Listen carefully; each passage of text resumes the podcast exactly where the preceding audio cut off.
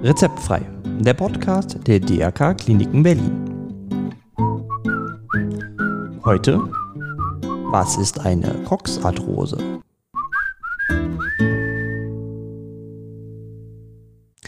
Ein herzliches Hallo und ich freue mich, dass Sie wieder dabei sind bei Rezeptfrei, Ihrem Podcast rund um Gesundheit und Krankenhaus. Mein Name ist Matthias Henke.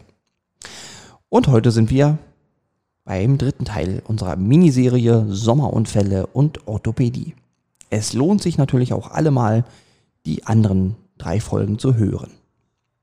Aber heute geht es erstmal um die Coxarthrose, die Hüftarthrose. Was ist das eigentlich? Was passiert da genau? Wie sieht so eine Behandlung aus?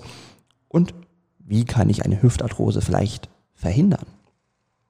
Diese Fragen kläre ich heute mit unserem Experten, den leitenden Oberarzt der Unfallchirurgie und Orthopädie unseres Standortes der DRK-Kliniken Berlin-Westend, Herrn Dr. Markus Reinke. Und deswegen, wir wollen auch keine Zeit verlieren. Gleich geht's los. Ich freue mich. So, herzlich willkommen und schönen Dank, dass Sie sich die Zeit genommen haben, Herr Dr. Reinke. Ja, freut mich auch, Herr Henke. Dann lassen Sie uns noch ein bisschen über Hüfte reden. Was ist denn eine Coxarthrose? Ja, eine Coxarthrose ist letztendlich eine Verschleißerkrankung des Hüftgelenkes. Die Arthrose generell betrifft ja vornehmlich Menschen im höheren Lebensalter. Und äh, die häufigste Form der Arthrose ist die Coxarthrose, also der Verschleiß des Hüftgelenkes. Mhm. Und da ist die Hauptursache im Prinzip ja, das Alter. Ein Großteil tritt erst durch Überbelastung oder chronische Belastung im Alter auf. Heutzutage werden wir ja immer älter und dementsprechend sehen wir immer mehr Arthrosen. Es gibt natürlich auch viele Formen, äh, die schon im jüngeren Lebensalter zur Arthrose am Hüftgelenk führen können. Das wären unfallbedingte Schäden oder anlagebedingte Veränderungen des Hüftgelenkes. Also da gibt es viele Formen, die letztendlich eine Arthrose auch schon im jungen Alter zur Folge haben können. Also auch durch einen Unfall kann das auch geschehen? Genau, also zum Beispiel Brüche der Hüftpfanne oder Brüche am äh, oberen Anteil des Oberschenkelknochens äh, können letztendlich bei einer Fehlverheilung zu einer frühzeitigen oder zu einem frühzeitigen Verschleiß des Hüftgelenkes und damit zu einer Arthrose am Hüftgelenk führen. Mhm. Okay. Wenn ich denn nun so eine Arthrose habe, was kann ich tun damit? Ja, das hängt so ein bisschen davon ab, in welchem äh, Stadium der Arthrose Sie sich befinden.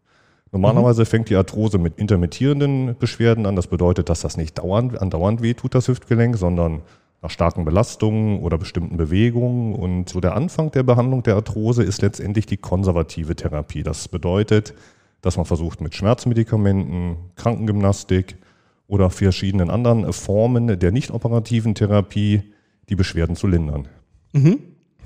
Also ich merke das dann, dass mir die Hüfte wehtut bei Bewegung oder wann merke ich das dann? Ja, überhaupt? das ist so ganz typisch, dass die Patienten sagen, nach äh, gewissen außergewöhnlichen Belastungen verspüren sie dann äh, Schmerzen im Bereich des Hüftgelenkes oder nach anstrengenden Tagen mit vermehrter körperlicher Belastung, wenn sie abends zur Ruhe kommen und auf dem Sofa sitzen, sagen sie, dass das Hüftgelenk vermehrt wehtun würde. Das sind so die ersten Symptome einer beginnenden verschleißbedingten Veränderung am Hüftgelenk. Mhm.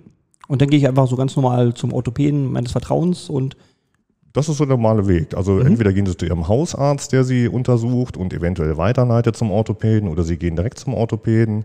Und äh, das Erste, was dort gemacht wird, ist erstmal eine Untersuchung des Gelenkes, dass äh, der Orthopäde guckt, wie ist die Beweglichkeit des Hüftgelenkes, äh, sind dort länger bestehende Beschwerden, wird ein Röntgenbild anfertigen lassen, um zu sehen, ob es irgendwelche Veränderungen im Bereich des Knochens gibt, die auf eine Arthrose oder anderweitige äh, Veränderung am Hüftgelenk hindeuten, die äh, die Beschwerden erklären können. Mhm. Und eine Arthrose würde ich aber dann auch bei so einem Röntgenbild erkennen. Ja, wenn die Arthrose länger besteht, sehen Sie das am Röntgenbild durch eine Verschmälerung des Gelenkspaltes, durch Formveränderung der Gelenkpartner. Das heißt, dass quasi die, der Oberschenkelkopf von seiner Form nicht mehr ganz genau passend oder kongruent zur Hüftgelenkpfanne ist. Das sehen Sie äh, letztendlich auf dem Röntgenbild an verschiedenen Formationen. Das heißt, der Gelenkspalt äh, im Vergleich zur gesunden Seite ist kleiner oder schmaler. Sie haben zystische Veränderungen durch Überbelastung im Bereich des Knochens. Mhm. Sie haben knöcherne Anbauten und im Endstadium auch Deformierung der Gelenkpartner. Das heißt, dass die von ihrer Form nicht mehr kongruent zueinander passen. Mhm. Okay, jetzt bin ich ja noch am Anfang und ähm, da kann man noch mit Medikamenten und mit Krankengymnastik oder so was machen? Ja, auf alle Fälle, da sollte man mit Medikamenten und Krankengymnastik tätig werden. Also Mhm. die Operation ist immer die letzte Wahl bei der Coxarthrose. Okay. Das bedeutet, wenn die konservative Therapie irgendwann an einen äh, Punkt kommt, wo all diese ganzen Maßnahmen wie Schmerztherapie, Krankengymnastik, Ergotherapie nicht mehr weiterhelfen und sie nicht mehr beschwerdefrei werden, dann ist zu überlegen, ob entsprechend des Alters oder äh, auch vom Röntgenbild und des Leidensdruckes des Patienten eine operative Therapie die Methode der Wahl dann wäre. Okay, also wenn meine Schmerzen jetzt so, so stark sind, dann wird mein Arzt mich also überweisen, hier zu den DRK-Kliniken Westend zum Beispiel. Und dann komme ich zu Ihnen in die Sprechstunde. Genau, wir bieten zweimal die Woche eine Gelenksprechstunde an bei uns im Zentrum. Dort sehen wir Patienten, die, so wie Sie es gerade sagen, aus den Praxen zu uns überwiesen werden mit der Fragestellung einer operativen Therapie. Das sind dann Patienten, die sich schon länger mit Schmerzen aufgrund einer Arthrose des Hüftgelenkes oder Kniegelenkes plagen. Und hier prüfen wir nochmal die Indikationsstellung. Es ist meistens so, dass die niedergelassenen Kollegen das schon sehr gut vorfiltern und herausfiltern, welche Patienten einer operativen Therapie zugeführt werden sollten. Und hier besprechen wir mit dem Patienten nochmal im Einzelnen die verschiedenen Optionen, also sprich Therapiemöglichkeiten. Macht es noch Sinn, eine konservative Therapie weiterzuführen? Oder ist schon ein Punkt erreicht aufgrund der Leidensgeschichte und äh, der Dauer der Arthroseerkrankung, äh, dass letztendlich nur noch eine operative Therapie eine Beschwerdelinderung bringen würde? Okay, gehen wir mal davon aus, die OP ist notwendig. Wie geht's dann weiter? Ja, wenn die OP notwendig ist, würden wir mit dem Patienten das soweit besprechen. In der Regel ist der Patient schon in Gedanken relativ gut vorbereitet auf einen operativen Eingriff. Das heißt, er hat sich damit zu Hause schon beschäftigt und äh, mit den verschiedenen Möglichkeiten der Behandlung auseinandergesetzt. Wir würden die Indikation mit dem Patienten nochmal verifizieren. Das heißt, wir untersuchen den Patienten auch nochmal. Wir schauen uns die aktuellen Röntgenbilder an. Sind die Bilder nicht aktuell genug, würden wir nochmal ein neues Bild veranlassen und äh, mit dem Patienten die Indikation stellen. Dann würde der Patient über unser medizinisches Aufnahmezentrum so weit vorbereitet werden, dass er entsprechend mit äh, den Vorbereitungen wie Blutabnahmen, Planungsbilder für die Operation, sämtlichen Aufklärungen und Vorgesprächen äh, dann zu uns äh, stationär aufgenommen werden kann. Und würde dann am Nachmittag vor der Operation aufgenommen werden und am Folgetag operiert werden. Okay, dann nehmen Sie mich doch mal mit in den OP-Saal. Wie läuft denn da so eine OP ab? Was, was passiert da? Was erwartet mich? Ja, Sie als Patient erwartet letztendlich ein hoch ausgebildetes Team, was sich aus verschiedenen Bereichen zusammensetzt. Wir haben ja zum einen den Bereich der Anästhesie, also die Narkoseärzte und die Pflegekräfte der Anästhesie und auf der anderen Seite äh, das Operationsteam, was sich aus der OP-Pflege zusammensetzt und uns Orthopäden. Und sie werden letztendlich von den Stationspflegekräften Richtung Operationssaal gebracht. Dort werden sie in Empfang genommen und werden äh, in den Vorbereitungsraum des Operationssaals gebracht. Äh, die Kollegen der Anästhesie nehmen sie in Empfang und kümmern sich um sie. Die Narkose, die mit ihnen besprochen worden ist, wird durch die Kollegen vorbereitet und eingeleitet. Und in dem Moment, wo sie letztendlich die Narkose oder die Narkose wirkt, kommen wir als äh, Chirurgen hinzu, präparieren das Operationsfeld soweit und nehmen sie als Team mit den Kollegen der Anästhesie mit in den Operationssaal. Ist es normalerweise ein Chirurg oder mehrere Chirurgen, die so eine OP durchführen? Also ein Chirurg ist der federführende Operateur sozusagen. Das äh, können Sie aufgrund der Größe des Gelenkes nicht alleine durchführen. Sie sind dort immer zu dritt bei der Operation. Es ist so, wir sind ja hier ein großes Zentrum an den DRK-Kliniken Westend, ein Endoprothetikzentrum der Maximalversorgung. Das bedeutet, wir führen auch Ausbildung und Weiterbildung durch für nachkommende Chirurgen. Ah ja, ja. Durchführen äh, oder jede Operation wird durchgeführt durch einen Senior-Hauptoperateur oder Hauptoperateur. Das bedeutet, das sind Chirurgen, die hauptsächlich Endoprothetik-Operationen durchführen, das heißt eine gewisse Anzahl durchführen. Dadurch haben wir eine sehr hohe Qualifizierung in unserem Zentrum und wie gesagt, die Operation wird zu dritt durchgeführt und Sie brauchen immer zwei helfende Personen, die Ihnen äh, für die operative Tätigkeit zur Seite stehen. Ah, okay. Gut, la lassen Sie uns loslegen. Was passiert jetzt da so als erster Schritt? Als erster Schritt wird die Lagerung nochmal überprüft, ob der Patient so gelagert ist, dass die Operation dann im Folgenden auch gut durchgeführt werden kann. Es wird überprüft, dass alle Bereiche, auf denen äh, der Patient auf dem Operationstisch aufliegt, gut gepolstert ist. Äh, ist das alles überprüft? wäscht sich das Operationsteam ein. Das bedeutet, eine sterile Waschung der Hände und Desinfektion äh, des OP-Teams findet statt. Mhm. In der Zwischenzeit haben die Kollegen der OP-Pflege schon alle Instrumente gerichtet und aufgebaut, die wir für die Operation brauchen. Im Anschluss daran werden wir in sterile Kleidung quasi eingehüllt oder angezogen. Dann fangen wir an, das OP-Feld steril abzuwaschen und abzudecken. Mhm. Es findet dann noch der letzte von vielen Sicherungsschritten statt, dass wir nochmal gemeinsam mit den Kollegen der Anästhesie, uns rückversichern, dass wir den richtigen Patienten im Operationssaal haben, Mhm. dass das richtige oder die richtige Region äh, für die Operation ausgewählt ist und dass alles stimmig ist, dass keine Unklarheiten bestehen, bevor die Operation äh, durchgeführt wird. Also das ist der letzte Check-up, so wie Sie das äh, sicherlich auch irgendwie aus der äh, Fliegerei kennen, bevor ein Flugzeug startet, Ja. äh, bevor es dann zu dem entscheidenden Schritt geht, den Sie dann nicht mehr umkehren können, dass Sie die letzte Sicherungsschritte oder Sicherungskette nochmal miteinander absprechen und überprüfen, dass wirklich alles für diese Operation stimmt. Mhm. Wenn das der Fall ist, fangen Sie mit der Operation an. Das heißt, die Haut wird eröffnet, man präpariert entlang äh, der verschiedenen Gewebsschichten auf das Hüftgelenk, entfernt den arthrotisch veränderten Oberschenkelkopf, Mhm. stellt sich die entsprechenden Gelenkanteile ein und fängt an mit den äh, entsprechenden Instrumenten, die Sie brauchen für das Setzen einer künstlichen Hüftgelenkspfanne, die Pfanne vorzubereiten. Dann wird eine Probepfanne eingesetzt. Wenn die entsprechend Ihrer Planung passt, wird die entfernt und gegen die Originalpfanne ausgewechselt. Mhm. Im Anschluss daran werden die Komponenten auf ihre Festigkeit überprüft und das gleiche Prozedere findet dann im Bereich des Oberschenkelknochens statt, wo der entfernte Femorkopf durch einen Hüftschaft ersetzt wird, der letztendlich dann den künstlichen Hüftkopf trägt. Aha. Oh, das hört sich ja spannend an. Ja, das ist auch eine spannende Sache. Das ist eine Operation, die hoch technisiert ist, Mhm. die äh, im Vorfeld schon geplant wird, digital anhand eines äh, speziellen Röntgenbildes. Ah, okay. ja, was wir im Vorfeld anfertigen, damit wir entscheiden können, welche Prothesentyp passt denn am besten zur Anatomie des jeweiligen Patienten, wer rekonstru oder welcher Prothesentyp rekonstruiert die Anatomie des Patienten am besten. Mhm. Das können wir im Vorfeld schon äh, relativ genau auswählen anhand äh, oder mit Hilfe von digitaler OP-Planung, Ah, die wir dann auch sehen können im Ja. Operationssaal über große Monitore und dementsprechend können wir auch immer überprüfen, ob das, was wir geplant haben im Vorfeld, wir auch in der Operation umsetzen können. Ah, Ne, Das ist immer Ja. relativ wichtig. Die Planung, die ist so gestaltet, dass wir auch in der Operation gewisse anatomisch äh, gut sichtbare und abgreifbare Punkte äh, finden können, anhand wir das nachmessen können, was wir präoperativ geplant haben, Mhm. so dass wir das Ergebnis, was wir quasi auf der Planung erzielt haben, auch in der Operation sehr genau umsetzen können. oh, na, das ist ja schon mal richtig Hightech. Das stimmt, ja. Da ist Ja. eine Menge dahinter, was der Patient normalerweise gar nicht mitkriegt. Ja. Stimmt.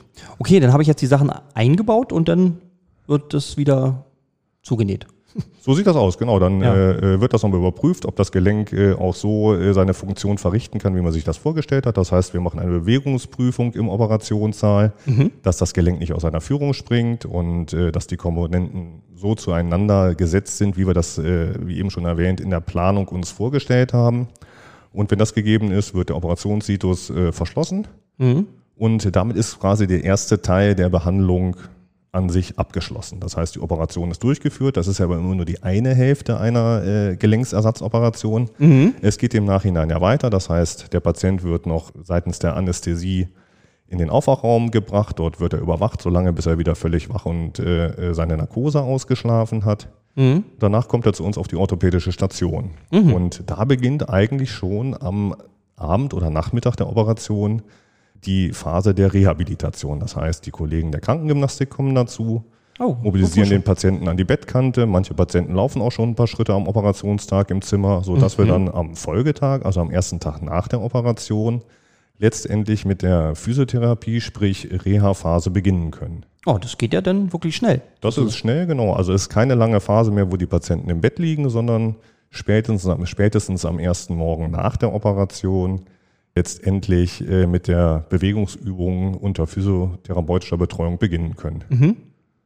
Wie lange dauert das so insgesamt im Normalfall? Ja, das ist so ein bisschen unterschiedlich. Das kommt ja auch so auf den Patienten drauf an. Da ist nicht jeder gleich. Äh, Der eine ist ein bisschen jünger, der andere etwas älter, der andere mutiger, der andere vorsichtiger. Aber so im Schnitt sind die Patienten so zwischen fünf und zehn Tagen bei uns. Das ist immer so ein bisschen individuell angepasst. Mhm. Der eine ist schneller und sicher unterwegs als der andere und da nehmen wir auch so ein bisschen Rücksicht drauf, weil wie gesagt, nicht jeder ist gleich so im Nachhinein. Und ja. das Ziel ist ja, dass der Patient gut mobilisiert und sicher das orthopädische oder die orthopädische Station verlässt und im Anschluss noch die Anschlussheilbehandlung, sei es nun stationär oder ambulant, durchführen kann. Mhm. Also so eine Adrea-Klinik denn oder so. Genau, ne, im Nachhinein mhm. äh, nach solchen großen Gelenkersatzoperationen äh, ist eine Rehabilitationsmaßnahme vorgesehen.